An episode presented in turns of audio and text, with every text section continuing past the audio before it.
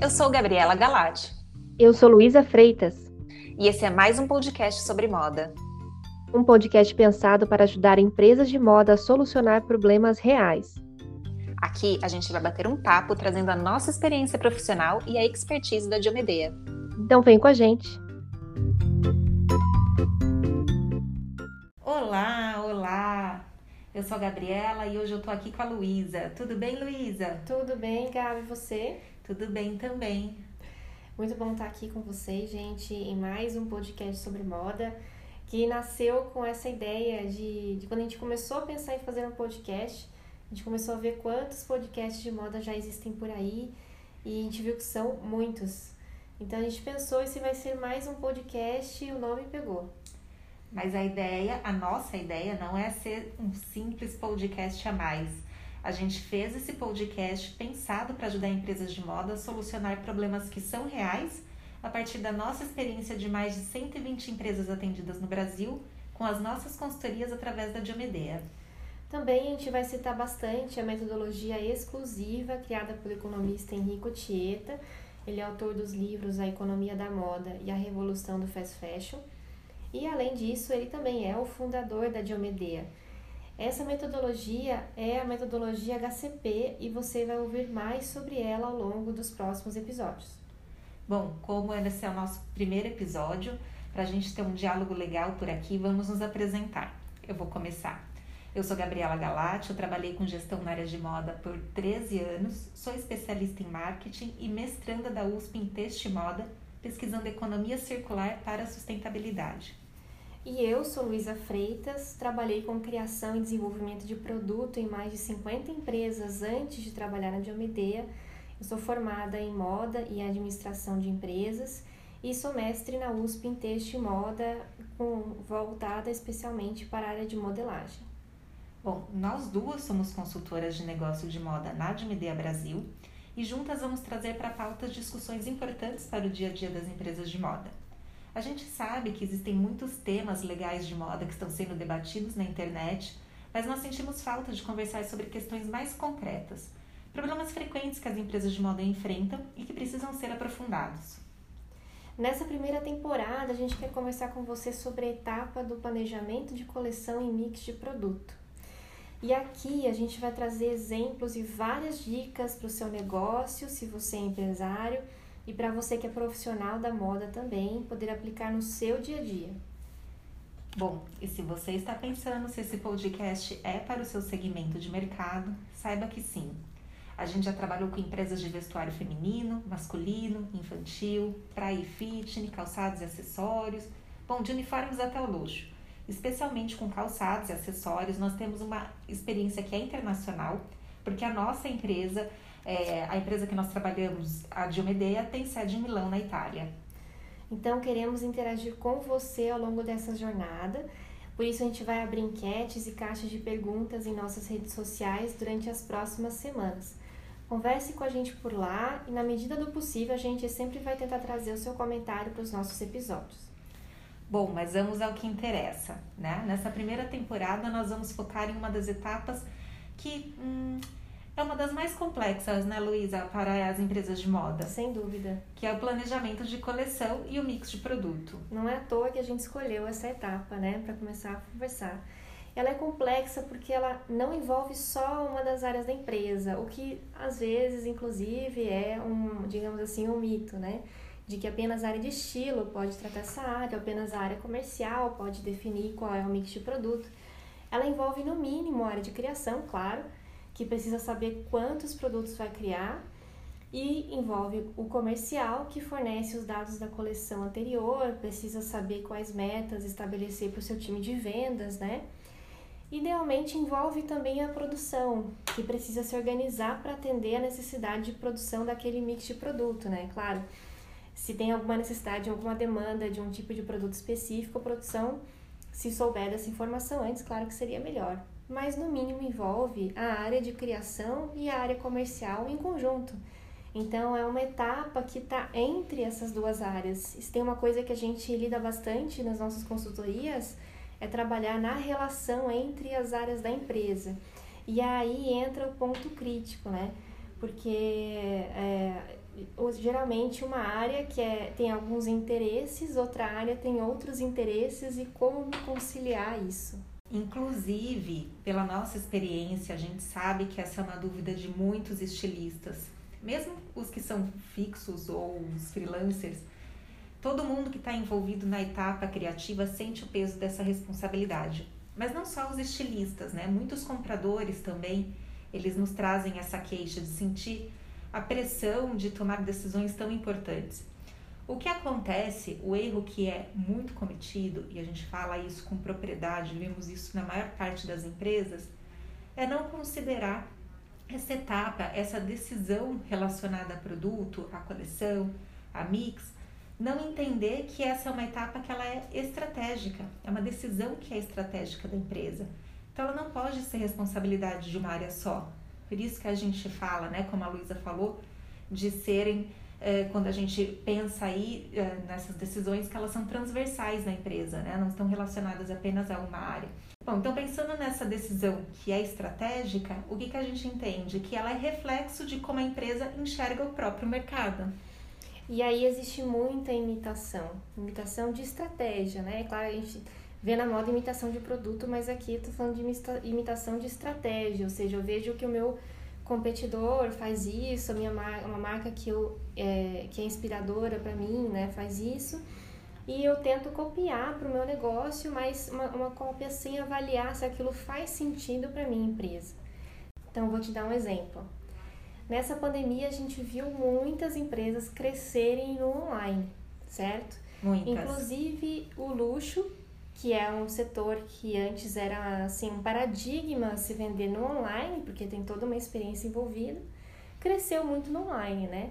O Bernard Arnault, que é o dono da, do grupo da Louis Vuitton, é, se tornou o homem mais rico do mundo no final de maio de 2021, é, passando Jeff Bezos, passando o Elon Musk, inclusive. Poxa vida! Mas não se preocupe se você não fica com pena do Jeff Bezos, porque em algumas horas ele recuperou o posto dele de homem mais rico do mundo, então fique tranquilo. Ficarei agora que eu tenho essa informação. Mas eu, nesse, nesse interim, né, nesse período, o, o luxo cresceu também no online. Né? Um dos motivos, inclusive, desse crescimento do luxo foi o online. É, a gente viu aí a Amazon, a Alibaba é, entrando no mercado de luxo, que antes era uma coisa um pouco difícil de se imaginar. Mas a Chanel decidiu não entrar. Durante a pandemia, a Chanel decidiu que não ia vender online. Por quê? Alegando que o modelo de negócio deles é, tem um perfil que exige experiência, tem um outro objetivo e para os propósitos deles entrar no online iria não iria favorecer os, os objetivos que eles têm com a marca Chanel. O que é muito interessante, porque se você olhar os concorrentes, se fosse simplesmente uma questão de não, todo mundo está fazendo, então por que não fazer? Todo mundo poderia virar para a Chanel e dizer, poxa, tá dando um tiro no pé, não tá aproveitando uma onda, uma oportunidade. Mas será que toda onda vale para o seu próprio negócio? Eu acho que essa é reflexão. Não quero aqui discutir se a Chanel está fazendo certo ou errado, porque a gente nem tem essas informações suficientes para isso. Mas você parar e pensar, não, todo mundo está indo nessa direção, mas essa direção é a que eu quero para o meu negócio? E aí é que eu volto a falar da questão da imitação da estratégia. Você imitar a estratégia do concorrente sem fazer essa avaliação, simplesmente porque você quer surfar a onda que todo mundo está surfando, às vezes é um tiro no pé. É justamente o oposto. Você acaba, você acaba fazendo algo que todo mundo está fazendo sem considerar os pontos fracos daquela decisão, as desvantagens, porque toda estratégia tem as suas vantagens e desvantagens, né? E você não avalia se aqueles pontos fracos, como que eles vão impactar o teu negócio, né? Então, a questão aqui é, é nesse, nesse primeiro episódio que a gente quer introduzir o conceito é que você não pode tomar uma decisão de longo prazo com base em um cenário de curto prazo que muitas empresas fizeram nessa pandemia foram entrar no online sem fazer essa avaliação. Acaba, que é uma decisão de longo prazo, porque muda toda a forma de, da empresa de trabalhar quando você entra num canal de venda como esse, né? Só que muitas empresas hoje então estão fazendo isso tomando essas decisões com base no curto prazo, imitando o que outras estão fazendo, não estão avaliando se isso é condizente com o seu modelo de negócio o que estão renunciando ao tomar, né, na, na tomada de certas decisões. E quando a gente traz esse caso da Chanel para uma empresa mais próxima aqui no Brasil, a gente percebe que esse movimento deles é o inverso do que a gente costuma ver, né? Principalmente aí com essa questão do digital durante a pandemia, foi muito desafiante para muitas empresas. Né? A gente ouviu muito essas queixas aí no meio do caminho de como é que eu faço? O que acontece é que, principalmente no início do isolamento, né, é, que o varejo entrou no, no, no isolamento social com parte do inverno em produção ou produzido, sem saber como seria vendido, e depois teve toda aquela onda de fecha e abre do comércio. Então, se a empresa ela não estava preparada, ela simplesmente ela não conseguiu performar ali naquele universo que não é só você abrir a sua loja e começar a vender, a gente bem sabe. Você não estava preparada para online, né? Exatamente. Então, é, o que a Chanel fez foi, é, foi é, algo na contramão do que a gente costuma ver. O que a gente viu mesmo foram muitas empresas que acabaram reduzindo os preços nas suas coleções de uma forma louca, que dava até para perceber que as empresas elas estavam meio desesperadas. E é claro que são tempos desesperadores, né, que temos vividos. Isso a gente não questiona. O problema não é reduzir o preço, é tomar essa decisão de uma forma que não é consciente. Porque se você toma isso, essa decisão de uma forma consciente, entendendo como pode gerar ou destruir valor, isso pode colaborar para onde a empresa quer chegar no futuro ou não. E essa coisa de, de gerar valor, destruir valor, as empresas normalmente têm a cabeça é, a parte do gerar valor mas não tem na cabeça que da mesma forma como dá para gerar valor, dá para destruir valor. E esse tipo de decisão, tipo de decisão que destrói valor. Destrói o valor imaterial, a gente fala, né? Se você começa a reduzir muito os preços de uma forma é, muito brusca, por exemplo, de uma hora para outra, daqui a pouco o cliente fala, tá, por que, que eu estava pagando aquele X reais se você consegue fazer um produto tão, tão mais barato? Só para citar um exemplo, né?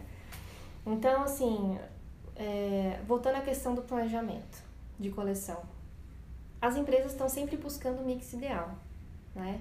É, trabalhei com planejamento de coleção um tempo aí da, né, eu digo na minha vida passada.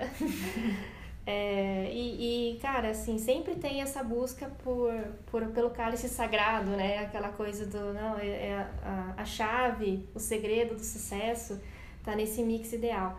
Só que não existe receita de bolo em termos de, sim, não tem como você, é, não tem bola de cristal, né? Você precisa construir realmente uma estratégia em termos de quantidade de referências, tipos de categoria, faixas de preço e tudo mais, de acordo com o seu segmento, é claro, né? Daí não vai ser uma estratégia viável fazer uma coisa igual para feminino, para lingerie, para infantil, são mercados totalmente, têm regras próprias, né? Ah, quem olha de fora acha que tudo é moda, mas são mercados totalmente diferentes. E, e, também isso depende do, do modelo de negócio da empresa, qual é a estratégia que ela vai adotar no mix de produto. Né? Porque, é, de acordo com o seu modelo de negócio, você vai equilibrar né, as áreas da empresa, aqui a gente em específico falando da área comercial e da área de criação, é nesse mapa de jogo que você vai desenhar a sua estratégia de uma forma que você gere equilíbrio né, dentro da sua coleção. Quem assistiu essa coisa de mapa de jogo, quem assistiu o Gambito da Rainha no Netflix? Eu é, assisti. Deve, é, você fica impressionado quantas estratégias possíveis existem no xadrez, né? É, e aqui no mix de produto não é diferente. Não existe uma melhor do que a outra, mas existe aquela que é ideal para o seu jeito de jogar dentro de um cenário de jogo que você está. E se a gente pensar dessa maneira no mix de coleção, então você começa a entender que o mix de coleção ele tem um papel muito mais estratégico do que normalmente as empresas estão acostumadas a lidar. Bom, a ideia então é ao longo dessa temporada, fazendo aqui um resumo, é a gente mostrar em cada um dos episódios como fazer as etapas de planejamento e mix de produto de uma forma diferente com exemplos reais de empresas que resolveram problemas específicos usando a metodologia HCP E no final de cada episódio, a gente quer propor ações práticas para as empresas aplicarem dentro da empresa. Então é isso aí. Se você quiser se aprofundar mais nesse assunto, eu recomendo a leitura do e-book Mix de Coleção Sustentável Economicamente, que faz parte do Clube de Medea. É totalmente gratuito e estamos sempre lançando novos conteúdos. Estou aqui me segurando para não dar spoiler do nosso conteúdo novo. Até te avisar, né? Acesse o site diomedeia.com.br para acessar a área clube. Esse book em específico, ele aborda a questão da variabilidade do volume, que são como dois pedais de um carro que a empresa tem que usar, além de algumas regras para construir um mix de coleção sustentável economicamente. É um ótimo material para refletir sobre essas questões sob um novo ponto de vista. A gente também vai voltar nesse assunto ao longo dos próximos episódios. Mas hoje a gente fica por aqui. Eu espero que você tenha gostado dessa, dessa introdução, desse pontapé inicial. Não perca o nosso próximo episódio em que a gente vai falar sobre o ranking de vendas e por que ele não funciona. Eita. Você sabia disso, Gabi? Eu já sabia. Mas é muito interessante porque a gente vai explicar, a gente não vai só jogar o problema, né? Não vamos só jogar fogo no parquinho, né? É. Tá certo, então. Então te vejo lá. Até a próxima. Até.